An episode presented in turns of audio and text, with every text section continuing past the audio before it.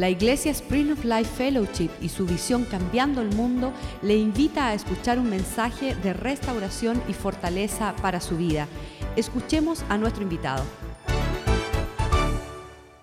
El próximo sábado partimos hacia México, hacia Mérida. Mi esposa y yo hemos pasado acá 40 días y estamos a punto de, de regresar.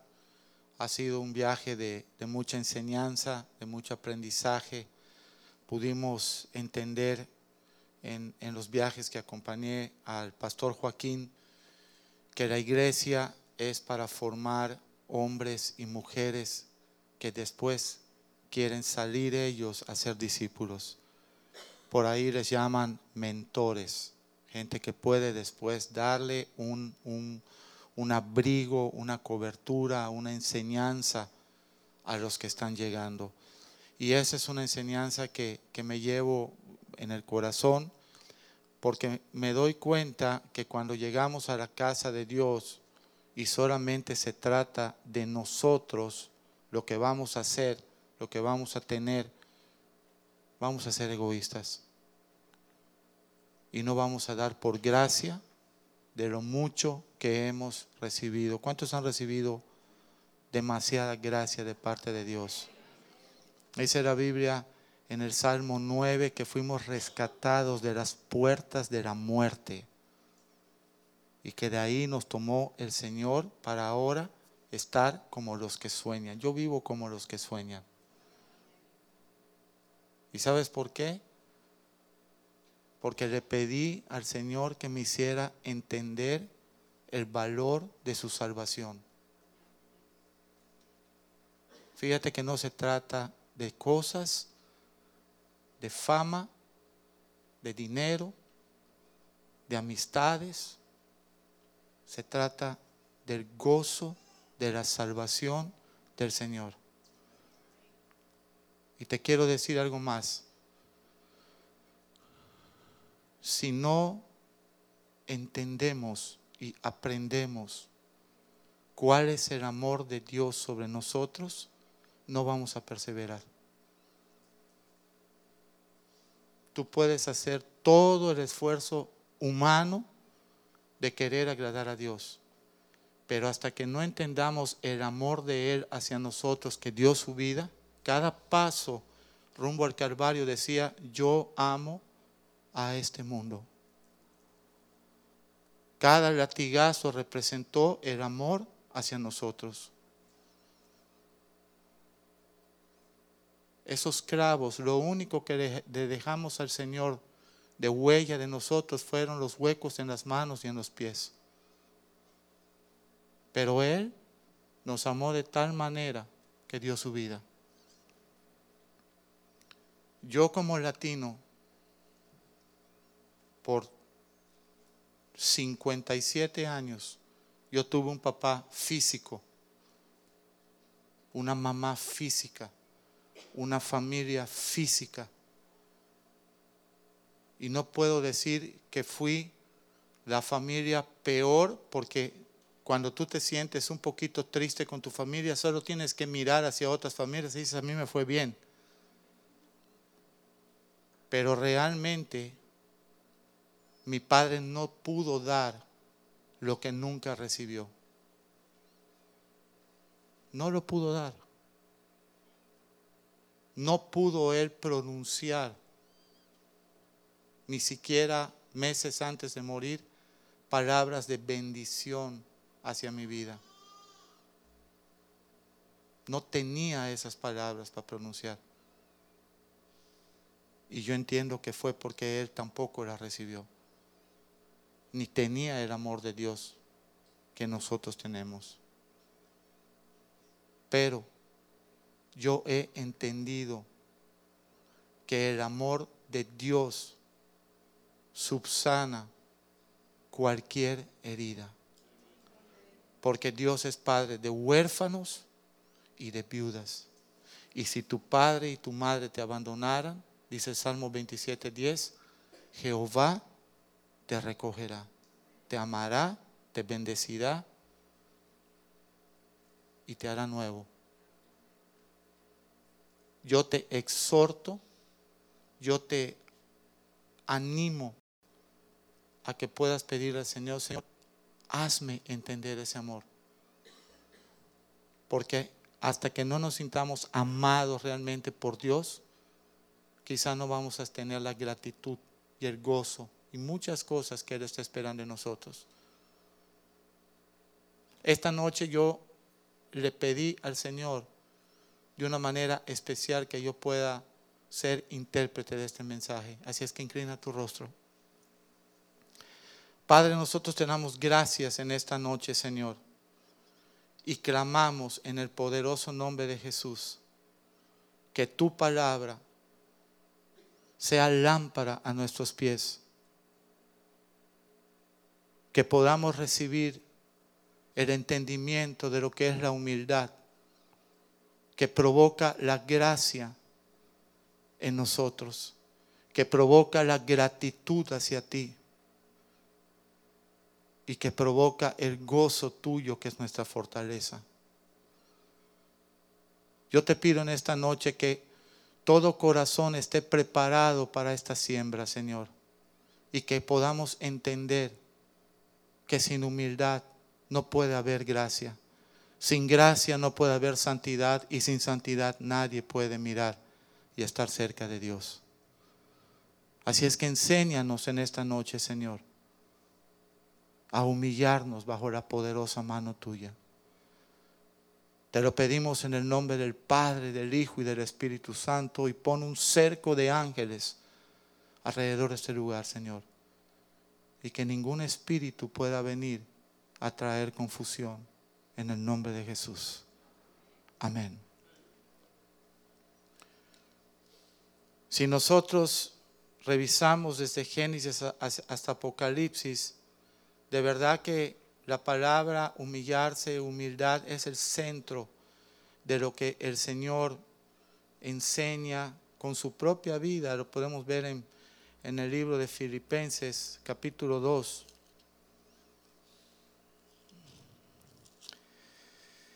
desde el 1, dice, por tanto, si alguna consolación hay en Cristo, si algún consuelo de amor, si alguna comunión del Espíritu y si algún afecto entrañable, si alguna misericordia, completad mi gozo sintiendo lo mismo, teniendo el mismo amor, unánimes, sintiendo una misma cosa. Y nada hagan por contienda o por vana gloria ¿Sabes tú lo que significa la vana gloria? La fama de este mundo, los aplausos de este mundo. Antes bien, ¿con qué? Con humildad. La humildad no tiene nada que ver con coche, con riquezas, con casa y con nada. Puede haber gente que no tiene nada y no es humilde. Y puede haber gente que lo tiene todo y es súper humilde y amoroso. Así que no confundamos pobreza con humildad ni humildad con pobreza. Nada hagan por contiendo, por vanagloria, antes bien con humildad, estimando cada uno de nosotros a los demás, este que tienes aquí a un lado, estimarlo como superiores a nosotros. Qué difícil, ¿eh? Yo me acuerdo cuando iba a la iglesia católica, escogía dónde me iba yo a sentar para que a la hora de dar la paz, yo no se la quería dar a alguien que estuviera oliendo mal. Qué terrible era eso. Olía peor yo espiritualmente que el otro físicamente, pero no lo entendía, porque estábamos llenos de soberbia y estábamos llenos de orgullo.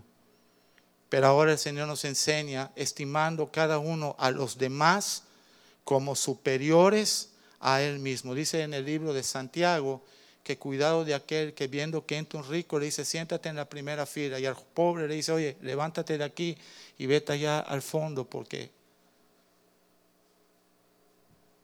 No, cuidado. Estimando cada uno a los demás como superiores a sí mismo. No mirando cada uno por lo suyo, propio. Cuando venimos al Señor, esto no se trata de mi familia, de mi economía, de mi situación, de mis cosas, de mi proyecto. No. Se trata de tu venir y tener el mismo corazón de Jesús, en un amor que fraterno, un amor que lo da todo, un amor ágape, un amor que está dispuesto a morir por los demás. Pero, por favor, no, no, no me vayan a, salir con mucha teología hoy de que, bueno, pastor, quizá, no, no, no, morir por los demás significa que tú, quizá eh, mañana, el día de la gala, digas a una hermana, mira este vestido que a mí me queda bien, te lo voy a dar porque tú no tienes.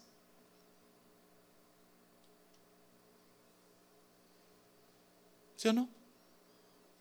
Viuda, yo le paso a buscar los domingos a las 8 de la mañana para estar aquí a la hora del servicio.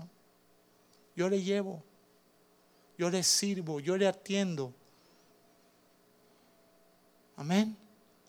Morir, servir, amar, como quién? Como Cristo.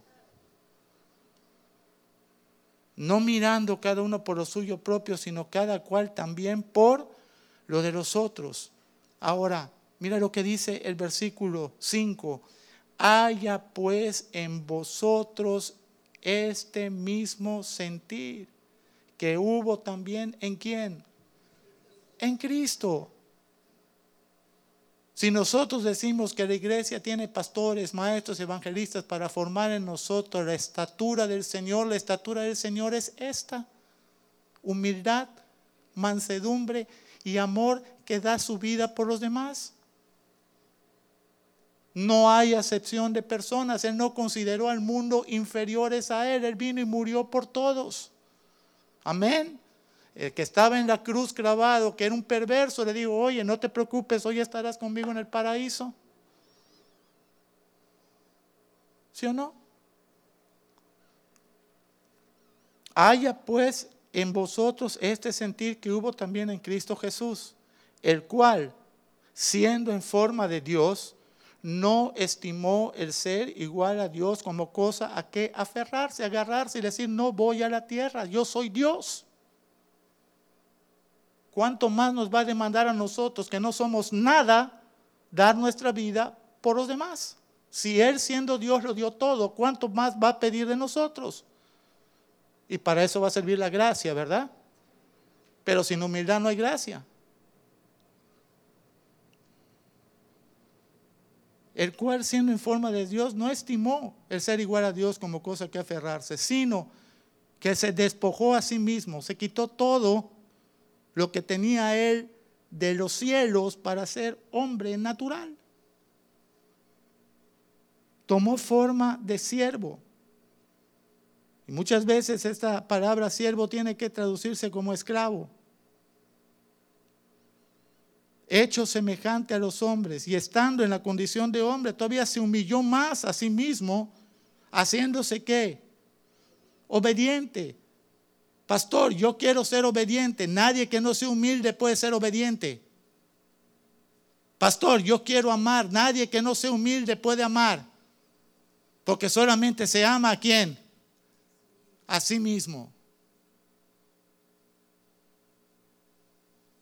Estaba yo estudiando esta palabra y me dice, Señor, mira la puerta estrecha y me hace mirar el rincón de casa y me muestra una boca de ratonera.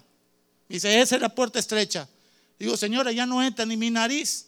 Dice, no, ni tu nariz entra, porque ahí no puede entrar ni carne ni sangre, solo entra espíritu.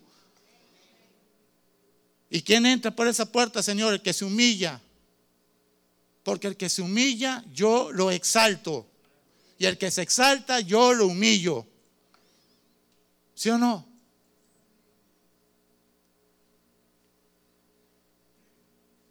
Se despojó a sí mismo, tomando forma de siervo, de hecho semejante a los hombres y estando en la condición de hombre, se humilló haciéndose obediente hasta la muerte y muerte de cruz por lo cual Dios también lo exaltó hasta lo sumo y le dio un nombre que es sobre todo nombre, para que en el nombre de Jesús se doble toda rodilla de los que están en los cielos y en la tierra y debajo de la tierra.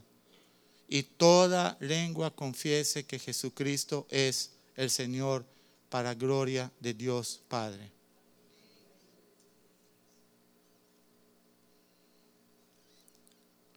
Si vamos al Antiguo Testamento, en Segunda de Crónicas 7, 14, desde el 12 dice, Segunda de Crónicas 7, desde el 12 dice que Dios estaba hablándole a Salomón de noche y le dijo, Salomón, yo he oído tu oración.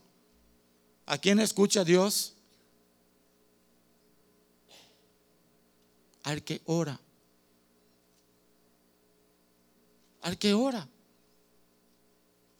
La única comunicación que tú tienes con Dios después de estar leyendo la Biblia es estar postrado delante de Él diciéndole, Señor, heme aquí.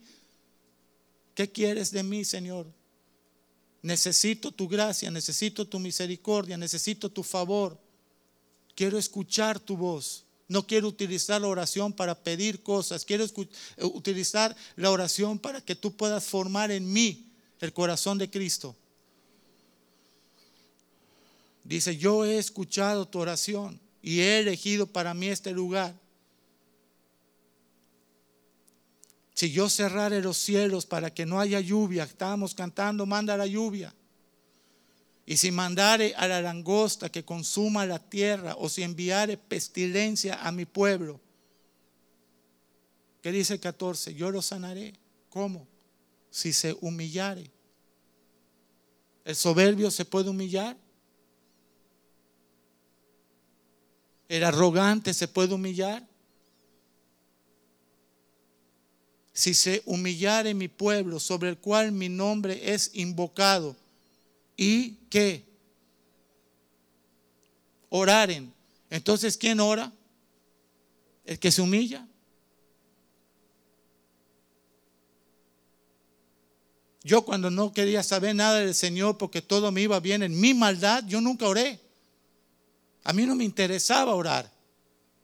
Yo oré cuando caí al muladar, yo oré cuando fui quebrantado, yo oré cuando estaba en las puertas de la muerte, yo oré cuando estaba a punto de irme a la cárcel. Ahí me humillé y Dios escuchó. Pero Dios no escucha al soberbio, lo rechaza. Dios no escucha al arrogante. Dios no escucha al prepotente. Si se humillaren mi pueblo sobre el cual mi nombre es invocado y oraren y buscaren qué? Mi rostro. ¿Cómo puedes buscar el rostro de Dios?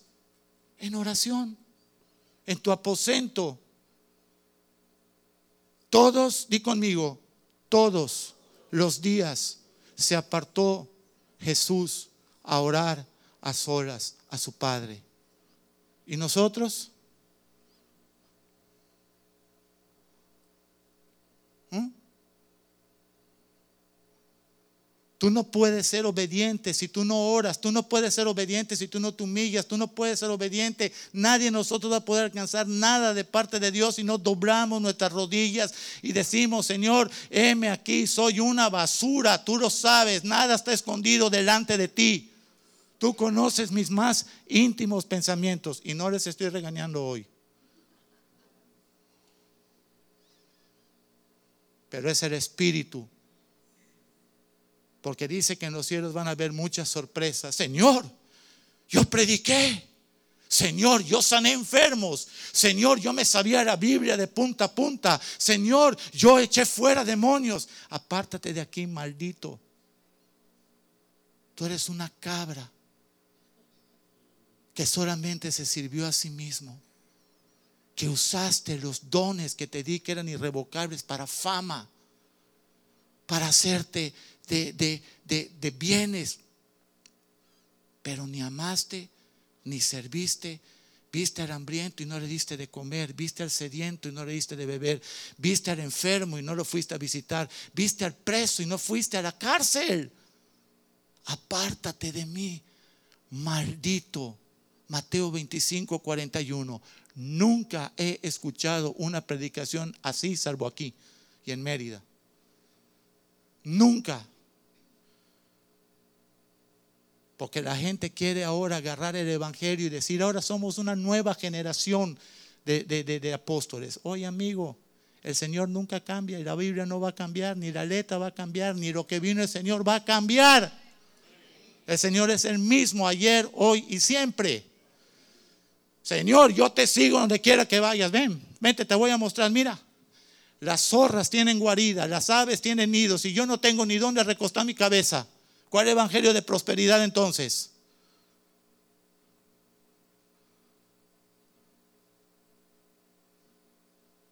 ¿Qué reinado estás peleando tú? El de este mundo. No, yo quiero el eterno. Tengo 57 años, quizás me quedan tres afeitadas más. Aunque se han muerto amigos míos de 50, de 40, de 35 y de 30. Yo quiero la eternidad con el Señor. Yo quiero escuchar bien hecho siervo fiel.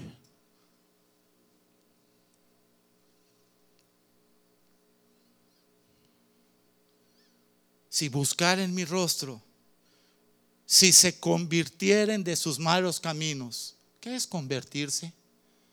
Mortificarse. Ay, me siento mal con lo que estoy haciendo, pero lo voy a seguir haciendo. No. Convertirse es girar e ir en sentido contrario a donde veníamos. ¿Lo podemos hacer por sí mismos? No. ¿Necesitamos qué? La gracia. ¿Y la gracia solo se le va a ser dada al humilde?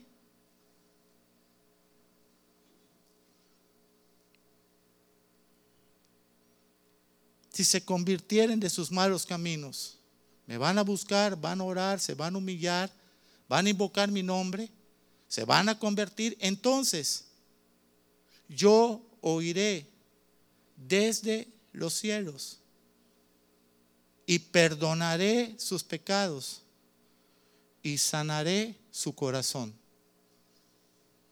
Porque ¿cuál es la tierra ahora? ¿Cuál es el templo ahora? ¿Dónde quiere nacer el Señor? Aquí. Pero Él no puede habitar en lugares de soberbia. Oye, y no importa si te sabes toda, toda la Biblia, el diablo se la sabe también. Y la letra mata. Lo que vivifica es el espíritu. Si esto fuera de letra, yo no tendría ni que estar predicando si yo no sé nada. Yo me paro, lo que escucho, lo digo. Y lo leo, ¿no? Para que no te vayas diciendo fue una opinión del pastor. Mateo 11.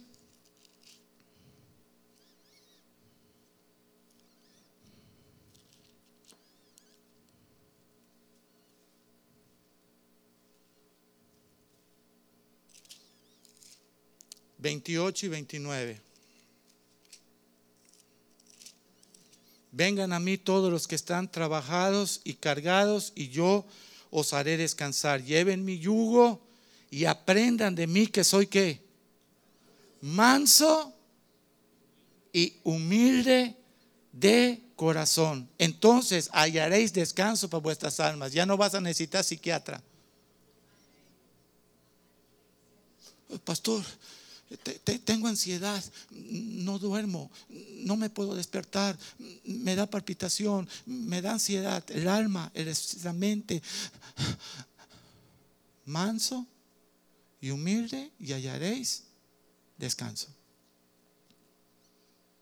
Aprended de mí que soy manso y humilde de corazón. Yo no soy maestro, pero esto sí te lo voy a enseñar. La mansedumbre es un fruto del Espíritu Santo. Amén. Amor, gozo, paz, bondad, benignidad, fe, templanza. Amén. Pero la humildad no. Eso no es ni un fruto del Espíritu. La humildad es una decisión de querer ser como Cristo. Es decidir hoy, voy a negarme a mí mismo. No puedo hacer nada más que decirle al Señor, he aquí, siervo inútil soy.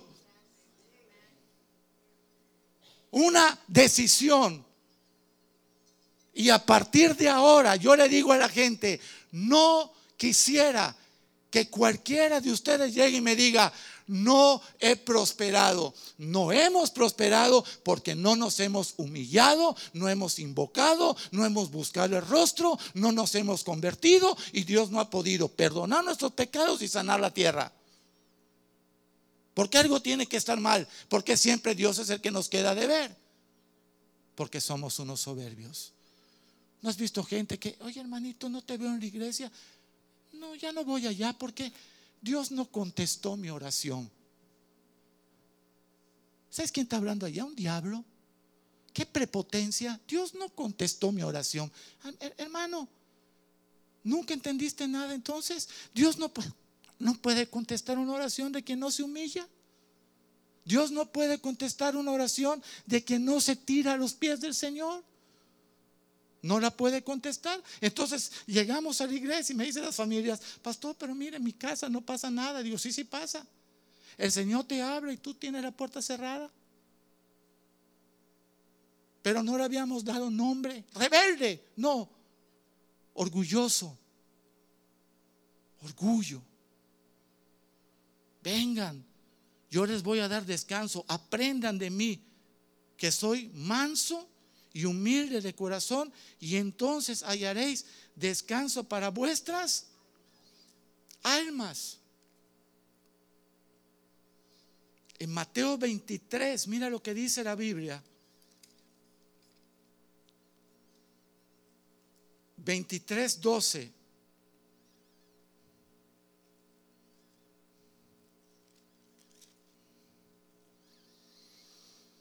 Porque al que se enaltece, ¿será que? Humillado. Y el que se humilla, ¿será que? Enaltecido.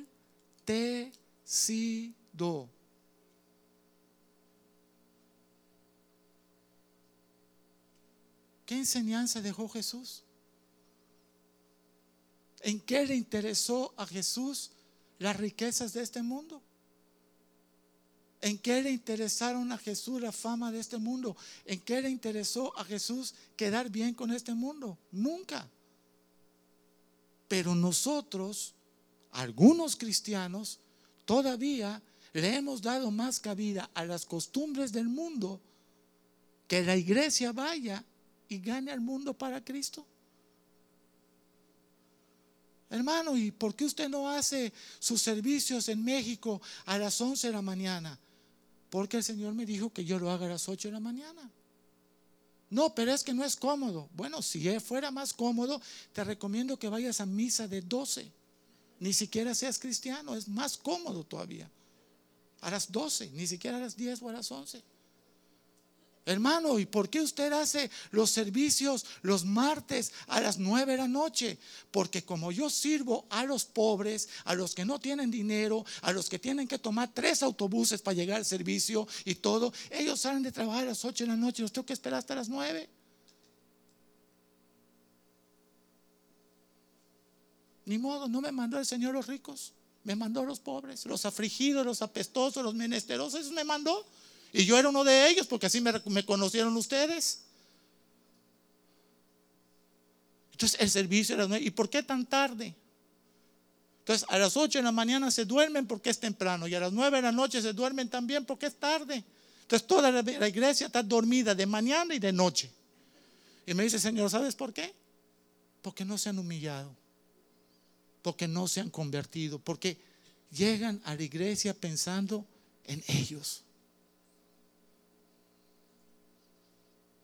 Hay países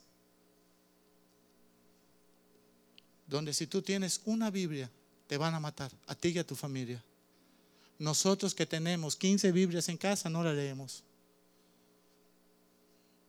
Hay países donde no se pueden congregar porque son perseguidos a muerte. Nosotros que podemos congregarnos todos los días, no venimos. ¿Soberbia? ¿Orgullo? ¿Qué es?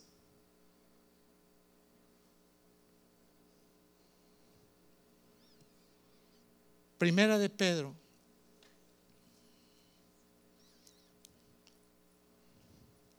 capítulo 5.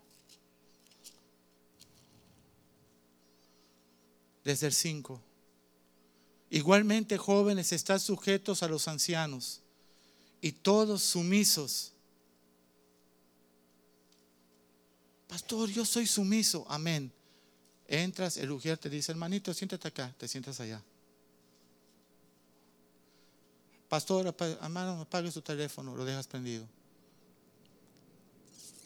No te puedes levantar, te levantas. No puedes tener tus niños en el, auditorio, los tienes tus hijos en el auditorio. ¿Cómo se llama eso? Rebelde, no. Soberbio, prepotente. Van en Mérida hace tres o cuatro años y llega gente nueva, ¿no? Está bien a la gente nueva, mira, no, yo me siento acá porque me da la gana. No, señora, usted está equivocada. Eso lo hace usted en su casa con su esposo, aquí no. Esta es una iglesia y aquí hay un orden. Y el orden significa que usted se va a sentar acá. Y si no, pues se tiene que ir. Pues me voy, que le vaya bien. Para no sufrir. Porque tarde o temprano vamos a sufrir. Si ya ella desde que llega saca la espada y dice yo aquí voy a hacer lo que se me pega la gana y hay una Jezabel.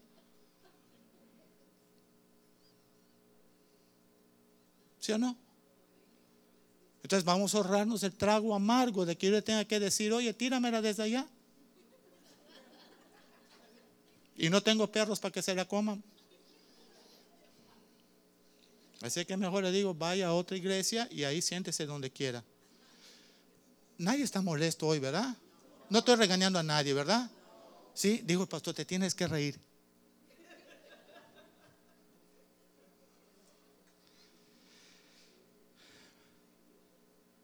Dios igualmente dice, estén sumisos unos a otros, revestidos de qué? De humildad. ¿Y qué será revestirse? ¿Sabes tú que es una goma revestida de autobús? Una goma que tiene cuerdas, pero que le van a poner otra capa para proteger la primera. Entonces, si tú dices hoy, yo soy humilde, revístete más de humildad. Agárrate otra dosis. ¿Y cómo practico, pastor? Bueno, cuando venga el y te diga, apague su teléfono. Amén. Mira, ya le pagué, hermano. Siéntese aquí. Gracias. Aquí me voy a sentar. Sus hijos tienen que pasar a cunería. Amén. Yo los llevo. ¿Ya? Prácticas sencillitas de humildad. Dios, ¿por qué hacer esto? Dice, porque Dios resiste a quién? A los soberbios. Dice, oye, Tú no puedes acercarte a mí. Porque yo mismo mandé a mi hijo a morir humillándose hasta lo sumo. Y se supone que tú tienes el carácter de Cristo. Dios resiste a los soberbios y da gracia a quién? A los humildes. Humillaos pues, otra vez, no solo según de Crónicas 7:14. Humillaos pues bajo la poderosa mano de Dios, para que entonces Él os exalte cuando fuere el tiempo. Y por ahí está tercera de Juan 2, amado gallo. Yo deseo que seas prosperado en todas las cosas y que tengas salud, así como prospera tu alma. Ese es el tiempo. Humillaos bajo la poderosa mano de... Mira, mientras investigamos el término humillación, ¿Qué tal si empezamos a orar tirados al piso? Señor, aquí estoy, háblame. ¿Qué quiso decir el mexicano ese? No para de regañarnos cada vez que se levanta. ¿Qué está diciendo con la palabra humildad? ¿Qué está diciendo con la palabra mansedumbre? ¿Qué está diciendo con la palabra humillación? ¿Conocemos la palabra humillación? Sí. Por eso cuando nos tocan el claxon allá, ¿qué? ¿Qué? ¿Qué? Soy cubano, pues no soy bobo manejando los cristianos, pescadito ahí atrás, cambia el pescado, pon un tiburón. Quita el pescado y pon un tiburón con los dientes de fuera. Soy el tiburón cristiano. Y ya. Un ejemplo, ¿no? Seguimos. Ay, pastor. Hasta calor ya me dio con eso. Humillaos bajo la poderosa mano de Dios para que Él os exalte cuando fuera el tiempo, no cuando tú quieras. No cuando yo quiero. Me voy a la iglesia porque ya tengo seis meses y no veo claro. Bueno, anda de oculista. Porque Dios no está preocupado que tú veas claro. Dios está preocupado que tú te humilles. Para que Él te exalte cuando Él quiera. No cuando tú quieras. Amén. Mm. Echando qué? Toda vuestra ansiedad sobre Él. El que se humilla puede echar su ansiedad sobre Dios. Señor, aquí. Aquí te entrego mi marido que no trabaja, lo tengo que mantener. Aquí te entrego el novio que no se decide también. Aquí te entrego el, aquí te entrego mi nené de 40 años que no se quiere casar. Es un ejemplo. No volteen a ver a nadie, que quizás a ustedes. Echando toda vuestra ansiedad sobre Él. Porque, dilo conmigo, Dios tiene cuidado del humilde. Del humilde. Del manso. Sean sobrios, ya que eres humilde, sé sobrio y veren, porque vuestro adversario, el diablo, está listo por tragarse a los soberbios. ¿Qué come un león rugiente? Carne. Así es que si eres un cristiano carnal, nos va a comer león. Y un cristiano carnal es aquel que no termina de humillarse bajo la poderosa mano de Dios. Y si sales soy bravo, eres carnal. No te lo manda a decir con nadie. Bueno, no me pareció lo que dijo, porque lo que dijo, que no dijo, que dijo. Carne. Carne. Eso se llama murmuración y el diablo es el que murmura. Quería tumbar a Dios del trono. ¿Sí o no? Sean sobrios. El diablo anda como león rugiente a quien devorar. Un león solo come carne. El espíritu no lo va a comer, no le interesa el espíritu, no lo ve, ni lo siente, ni lo cree. Pero la carne sí. Versículo 10. Más el Dios de toda gracia que nos llamó a su gloria eterna en Jesucristo. Después que hayas padecido un poco de tiempo, Él mismo os perfeccione, os afirme, os establezca, os fortalezca. ¿A quién? Al manso y al humilde.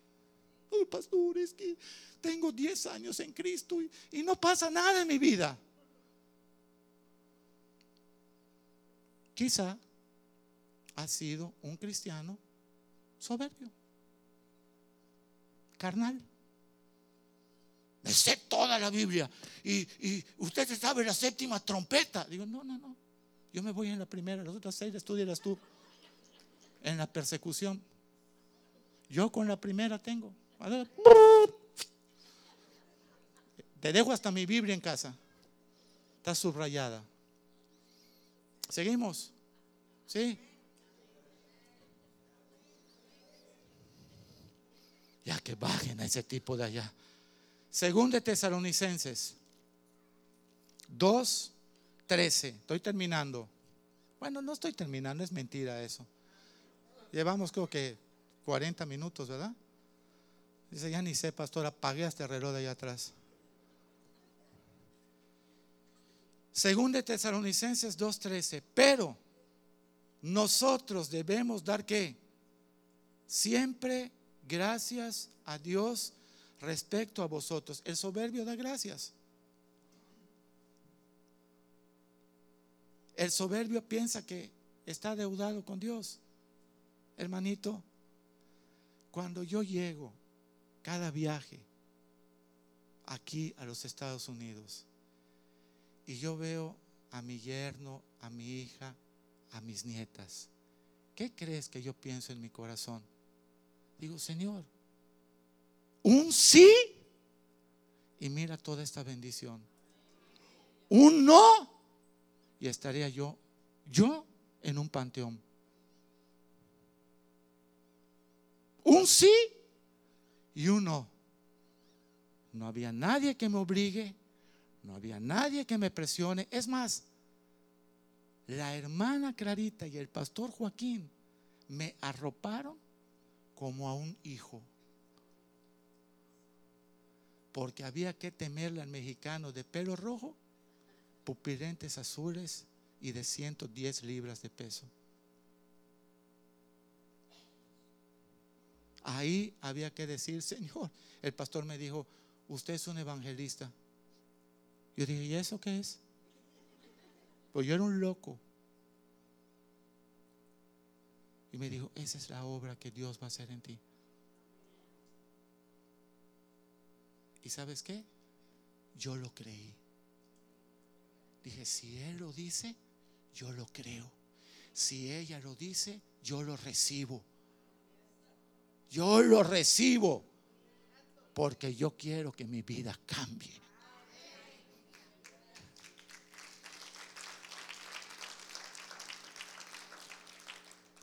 Dice, nosotros debemos dar siempre gracias a Dios respecto a vosotros, hermanos amados por el Señor. ¿Eres amado por Dios? Entonces tienes hoy que aprender cómo empezamos la prédica, Señor. Hazme creer en ese amor. Oye, a mí no me vas a dar cuentos. Cuando nos acostamos a dormir algunas veces hay una vocecita que te dice, tú vas para el infierno. No te hagas. ¿Y sabes qué digo? Yo quizá iría para el infierno, pero la gracia de Dios no lo va a permitir.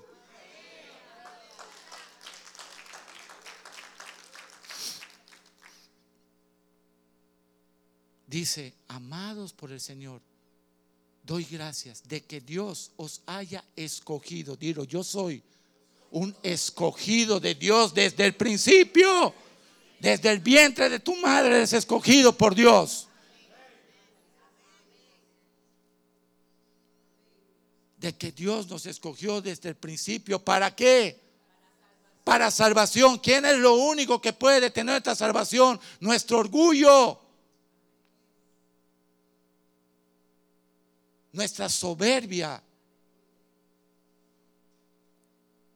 Escogidos. ¿Mediante qué? La santificación escogido para salvación, porque el Señor nos quiere santificar.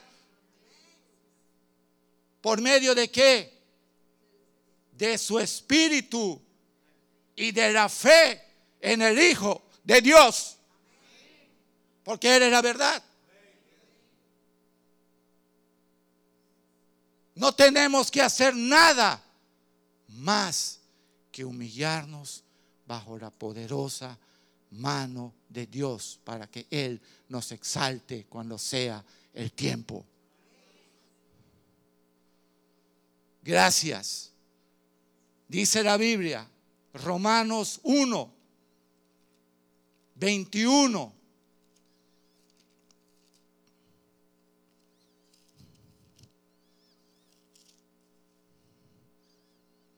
Habiendo conocido a Dios, todos aquellos que han conocido a Dios y no le glorificaron como a Dios, ni le dieron qué? Gracias. ¿Por qué? Porque no vieron, dice el versículo anterior, y habían visto todo. Porque no conocieron, dice el versículo anterior, y habían conocido todo. Pero estaban llenos de soberbia y razonaron y dijeron y argumentaron. Dice que prefirieron darle la gloria a los hombres que a Dios. ¿Humildad o soberbia? Soberbia. por cuanto no le dieron gracias, sino que se envanecieron. ¿Qué es envanecerse? Llenarse de vanidad, de soberbia. Se envanecieron en sus razonamientos. Yo le tengo miedo a las personas que empiezan, bueno, sí, pero realmente la Biblia, si tú ves la profundidad escatológica, oye, oye, oye, oye. Yo todavía estoy terminando de estudiar la gracia para tener un poquitito de entendimiento de que el Señor da gracia al humilde. Una gracia que perfecciona, una gracia que te hace obediente, una gracia que te lleva a negarte, una gracia que te hace amar a tu prójimo, una gracia que te reviste de humildad. ¿Qué más teología queremos? Vamos a ir ahora al curso Cómo ser cristiano en 24 horas. Hermano, que no te tomen el pelo. Quizá te lleve el resto de tu vida y todavía cuando llegues vas a decir, siervo inútil fui. Se envanecieron en sus razonamientos. Entonces su necio corazón fue lleno de tinieblas. ¿Por qué? Por su soberbia.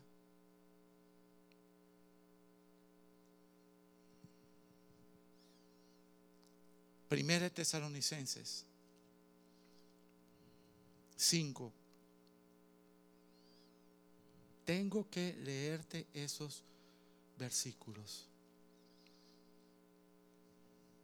5 desde el 15. Mirad que ninguno pague a otro mal por mal.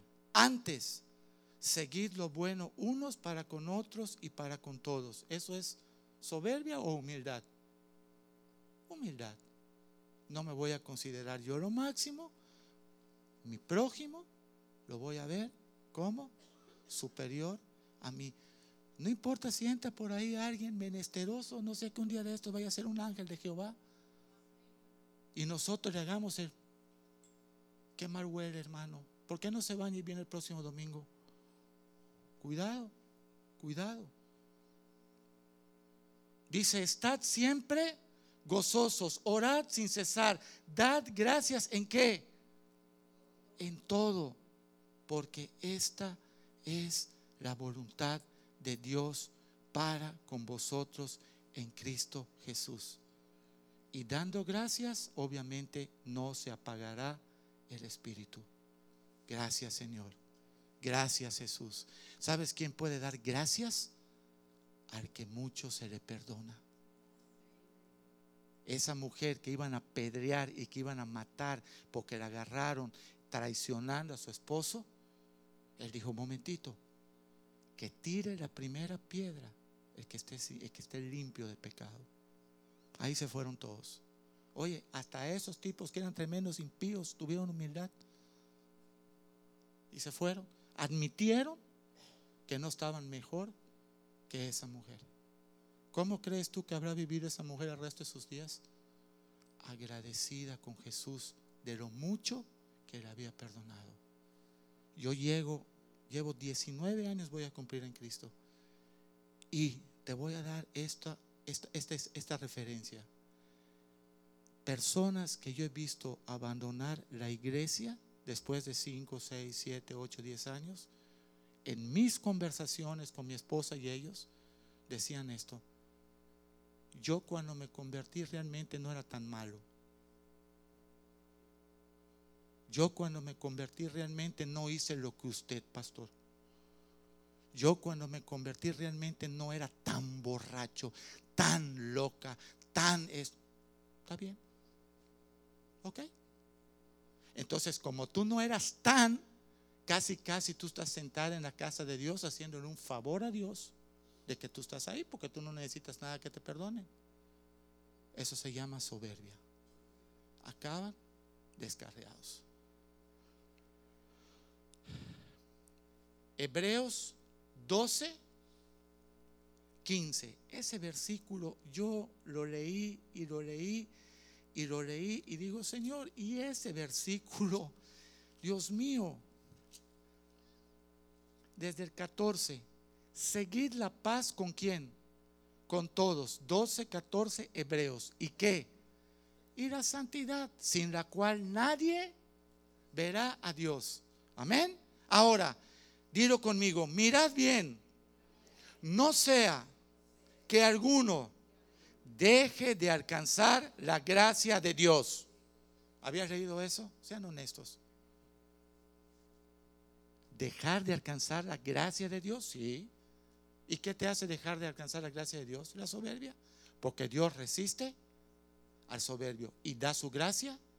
Entonces, cuando empieza la soberbia, corremos el riesgo de dejar de alcanzar la gracia de Dios. ¿Y qué sucede inmediatamente? Que brotando alguna raíz de qué? De amargura. ¿Cuánta amargura hay en nuestro corazón antes de Cristo? Pero Cristo no quiere que haya después de Él. Y brotando alguna raíz de amargura, os estorbe. Y por ella, dilo, muchos sean contaminados. Oh, lo peor que puede pasar en una iglesia, que haya gente que se amargue, porque ahí se va a volver como un cáncer. Empiezan a murmurar porque si me parece, porque no me parece, porque yo creo, porque no creo, porque yo pienso. Y al rato todo ese sector está contaminado. Y si no se arrepienten, van a acabar yéndose de la iglesia. Ahí lo estás leyendo. Van a, va a brotar raíz de amargura o se estorbe y por ella muchos sean contaminados. En Hebreos 5, 16 dice, Acerquémonos pues, ¿qué? Confiadamente, Hebreos 5, 16, al trono de la gracia. ¿Quién se puede acercar al trono de la gracia? El humilde, el manso. Ese se puede acercar. Acerquémonos pues confiadamente al trono de la gracia para alcanzar misericordia y hallar gracia para el oportuno socorro.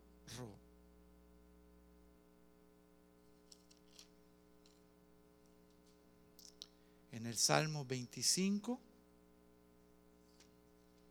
Muchas veces leemos los salmos, estoy tomando o retomando leer todos los días un salmo y un proverbio, independientemente de mi lectura que yo pueda hacer.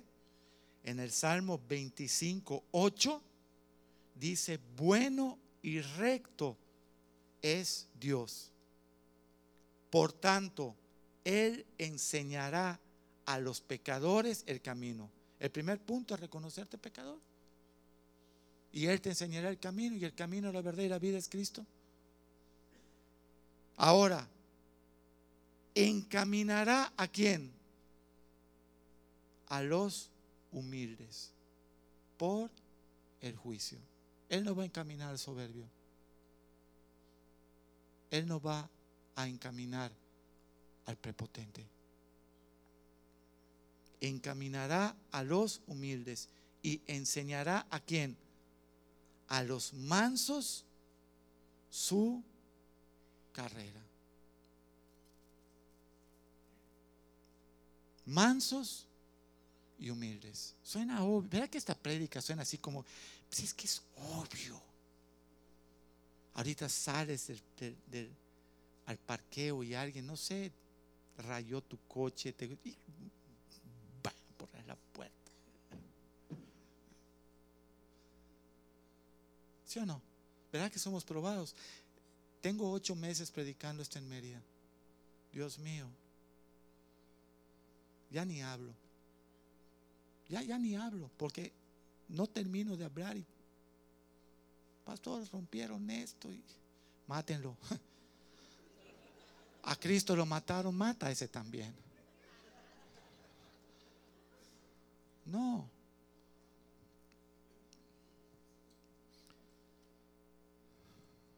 Y de verdad que esta noche no, todos estamos en esta carrera, todos estamos buscando agradar a Dios, ¿no? Muchas veces queremos agradar a Dios. Llegó un hombre a la iglesia, esto es serio. Pastor, tengo seis meses leyendo Apocalipsis. ¿Está bien? Y me quiero congregar con usted. ¿Está bien? Y le hacemos la pregunta molina. Tu esposa.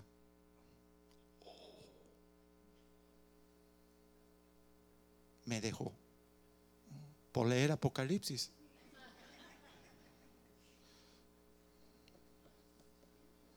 Y tus hijos no quieren saber de mí. Eso debe ser por el rapto. ¿Sabes cómo se llama eso? Religiosos, fariseos.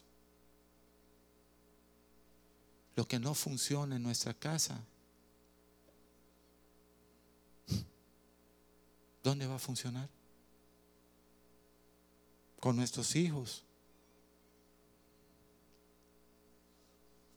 No tenemos que ir al tercer cielo para hacer un milagro y, y, decirle al Señor, Señor, ¿sabes qué? Esto que se ha predicado, yo, yo lo quiero.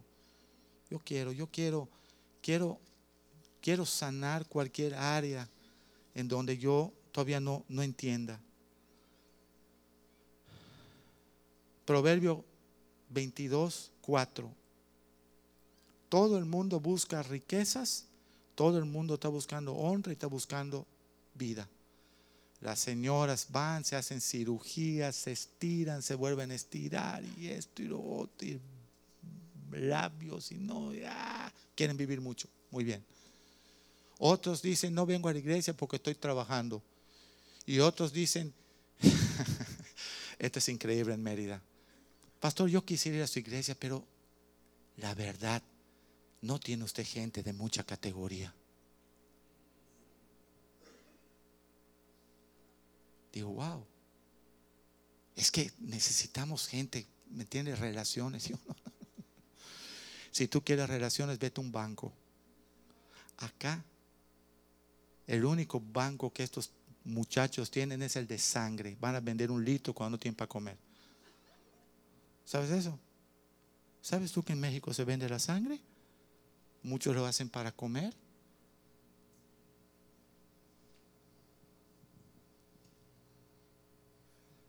No, no estamos en su iglesia porque no es de categoría. ¡Wow! ¡Qué tremendo! Yo creí que la categoría que buscábamos eran las calles de oro y el mar de cristal. ¿No acá? Pero parece que, que nos han dicho que no. Riquezas, honra y larga vida son el pago de qué? De la humildad y del temor de Jehová.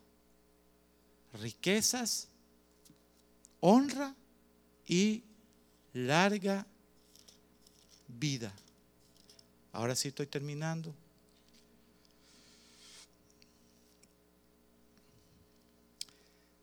El proverbio 8 yo lo he leído porque, porque me dio por leerlo, yo creo que más de 100 veces.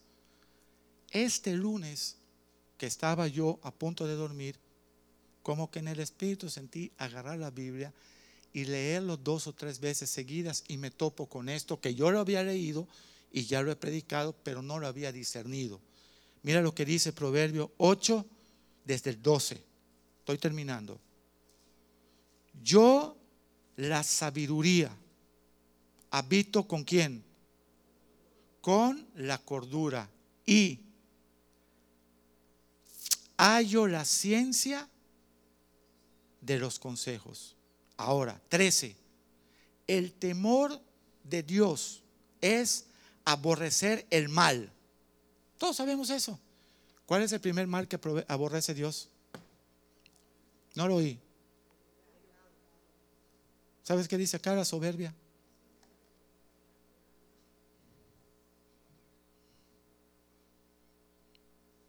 ¿Quién fue el primer soberbio en los cielos?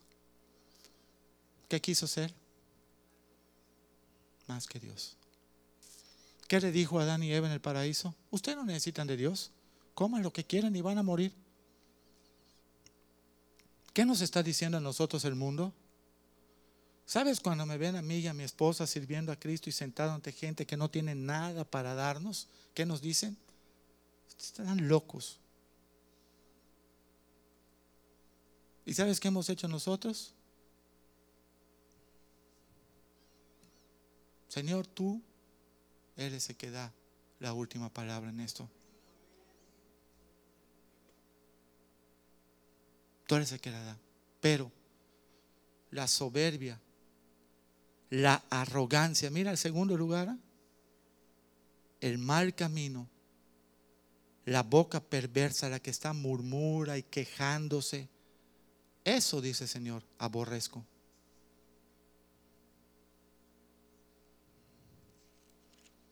Eso lo aborrezco. Proverbios 6, 16. He leído esto y tú también lo has leído muchas veces. 6, 16 y 17.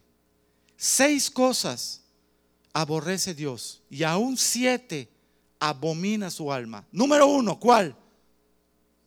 Los ojos altivos. No resiste al soberbio, la arrogancia y los ojos altivos. Uy. Oye, hermanito, Cristo lo dejó todo. Imagínate nosotros que no tenemos nada y no lo queremos dejar. ¿Qué teníamos nosotros? ¿Qué tenía yo hace 19 años? Ni vergüenza, porque fue la primera que perdí. ¿Y ahora? porque Dios nos ha restaurado, porque Dios nos ha devuelto una esposa, porque Dios nos ha dado una casita. Porque... No, yo, ah, hermano, Señor, todo esto que tú has puesto en mis manos, ni lo traje, ni me lo puedo llevar. Y si tú hoy me permites disfrutarlo, gloria a Dios. Y si mañana no lo tenemos, Señor, que ni siquiera me acuerde y pueda yo seguir con el gozo tuyo. Estoy terminando. Gozo del Señor. El gozo depende de las cosas. No. Dice el libro en el libro de Nehemías 8:10.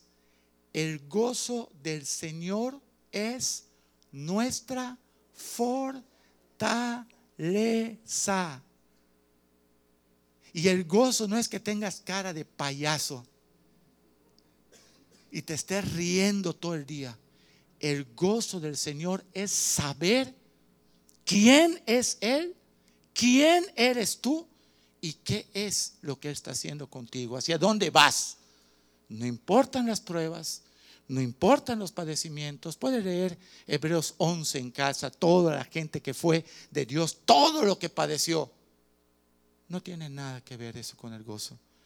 De hecho, en el libro de Santiago dice, gozaos cuando os halléis en diversas pruebas. La prueba te golpea, nosotros pasamos lo de Valeria, te golpea porque te golpea, te golpea, te golpea algo tremendo, pero dice que los que aman a Dios, todas las cosas obran para bien.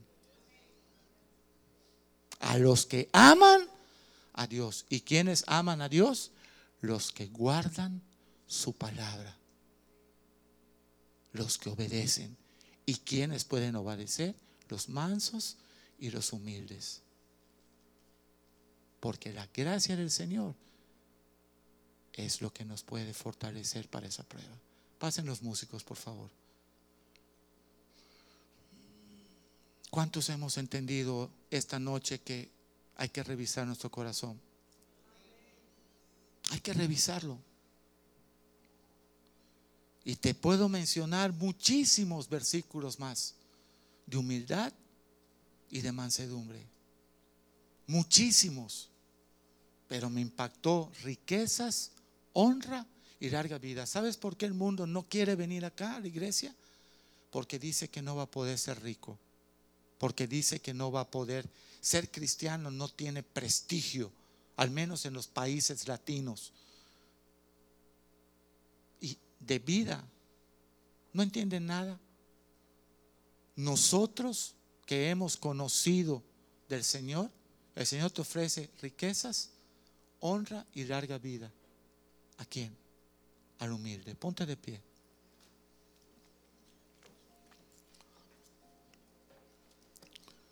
Esta palabra lo único que te debe llevar es a meditar. Señor, si hoy en la noche tú demandaras mi vida, estoy listo delante de ti. Fíjate tú que no te estás pidiendo Él cuánta Biblia sabes. Lo único que está pidiendo esta noche, yo recibo al manso y al humilde. Yo lo recibo. Porque yo ahí, ahí voy a derramar mi gracia. Ahí voy a derramar mi favor. Dice que la gracia del Señor fue dada a los hombres para hacernos aptos para toda buena obra por medio del Espíritu que revivió o resucitó a Cristo de la tumba. Esa gracia, ese Espíritu, ese favor está sobre tu vida esta noche. Cierra tus ojos y, medita en estas mientras escuchas este cántico. Padre, nosotros queremos esta noche, Señor, humillar nuestro rostro, Señor. Clamar a los cielos, Señor. Invocar tu nombre, Señor. Buscar tu rostro, Padre. Que tú puedas sanarnos, Señor. Que tú puedas escuchar nuestro clamor, Señor que tú puedas hoy poner en nosotros un corazón manso y humilde que dé descanso a nuestras almas, Señor. Señor, queremos venir delante de ti en esta noche revisando nuestras vidas, Señor. Revisando nuestras familias, Señor. El por qué están detenidas en los cielos, Señor. Las bendiciones. ¿Por qué siguen llegando la langosta? a nuestras cosechas? porque sigue la escasez, Señor? porque sigue, Padre, la división en nuestro hogar con nuestros hijos? Padre, ¿cómo podremos esta noche darte gracias, Señor? De que tú por tu misericordia nos escogiste. Por tu misericordia tú has puesto el querer como el hacer. Por tu buena voluntad, Señor. No queremos modelos del mundo, Señor. No queremos comparaciones humanas como pueblo de Dios. Queremos parecernos cada día más y más y más a ti, Señor. Alcanzar tu estatura, alcanzar tu plenitud, alcanzar tu anchura, alcanzar tu obediencia, alcanzar tu amor, Señor. Todo lo que tú diste por nosotros en la cruz y está a nuestra disposición en esa misma cruz si nosotros vamos hacia allá, Señor, a negarnos a nosotros mismos, Padre. Yo te pido esta noche, en el poderoso nombre de Jesús, yo rompo el yugo, el yugo de la soberbia y de la arrogancia en el nombre de Jesús.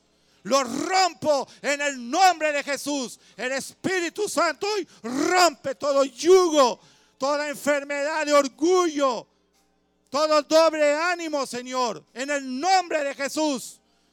Una iglesia que camine con mansedumbre y humildad, Señor y vamos a ver la gloria del Altísimo en este lugar. Las multitudes van a tocar las puertas de esta iglesia, Señor, porque van a buscar una iglesia conforme a tu corazón, Señor.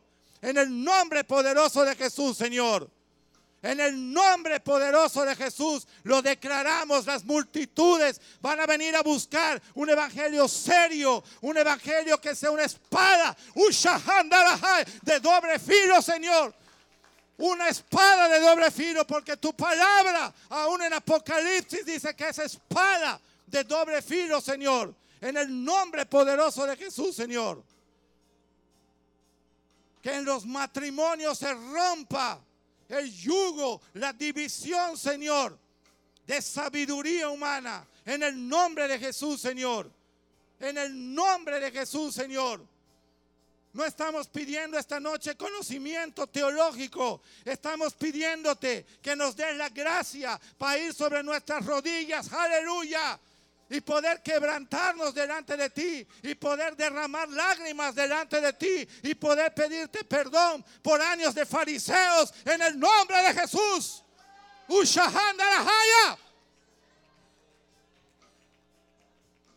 En el nombre de Jesús. En el nombre de Jesús. En el nombre de Jesús. En el nombre de Jesús. Sánalo, Señor. Sánanos, Señor. Sana las divisiones en las familias. Sana la prepotencia. Quítala de nosotros, Señor que reconozcamos que tú nos sacaste del muladar y nos has hecho sentar a las mesas de los reyes en el nombre de Jesús. En el nombre de Jesús. No hay peor enfermedad que el orgullo. Ese sí te mata de verdad. Ese sí te evita estar en la presencia de Dios. Porque aún un cáncer te hace estar en la presencia de Dios.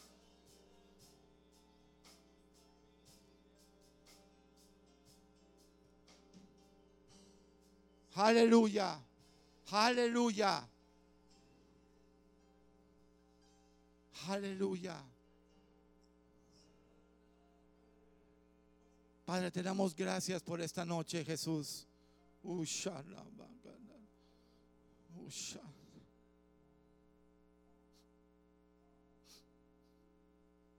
¿Quién ha engañado a la iglesia, Señor?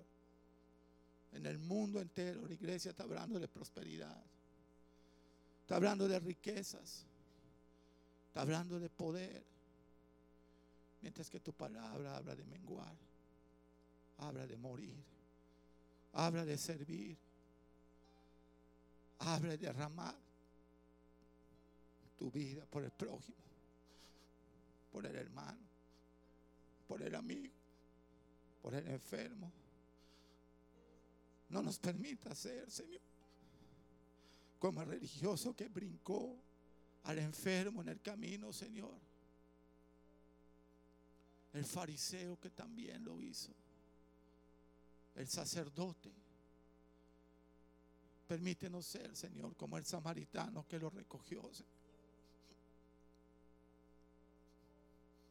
Y lo llevó al mesón, Señor.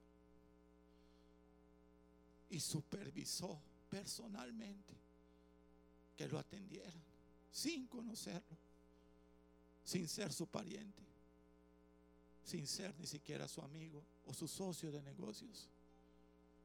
Y cuando tuvo el tiempo de irse, él lo encargó al dueño del mesón y le dijo atenderlo tan bien como lo hemos hecho hasta hoy. Y todos sus gastos, pónmelos a mi cuenta que yo lo pagaré. Ese samaritano es Jesús que nos recogió a nosotros. El buen samaritano.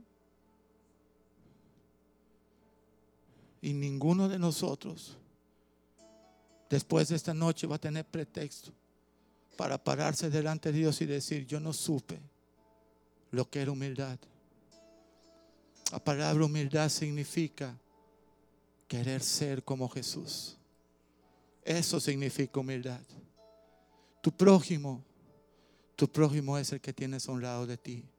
Sea pobre, sea rico, venga con fragancia costosa o venga con olor malo del mundo.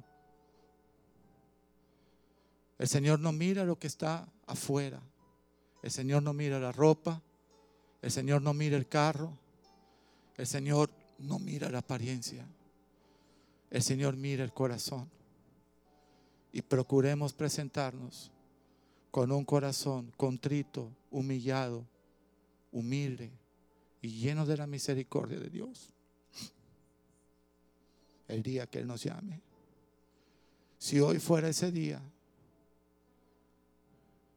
que tú puedas decir, Señor, quizá no he hecho muchas cosas de las que tú me mandaste hacer Pero una cosa sí hice hoy, arrepentirme de mi soberbia, arrepentirme de mi orgullo, arrepentirme de mi falsa humildad, Señor.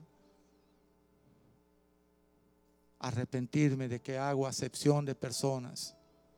Arrepentirme de que no camino como tú entre los pobres, los leprosos, los menesterosos, los despreciados de este mundo. De eso sí hoy me arrepiento, Señor. Y te pido perdón. Y te pido que tú puedas, Señor, a partir de hoy, traer esos bálsamos de paz, de amor, de sanidad en mi corazón. Señor, quiero tener tu corazón y no quiero presentarme con el mío, Señor. En el nombre poderoso de Jesús te lo pedimos esta noche.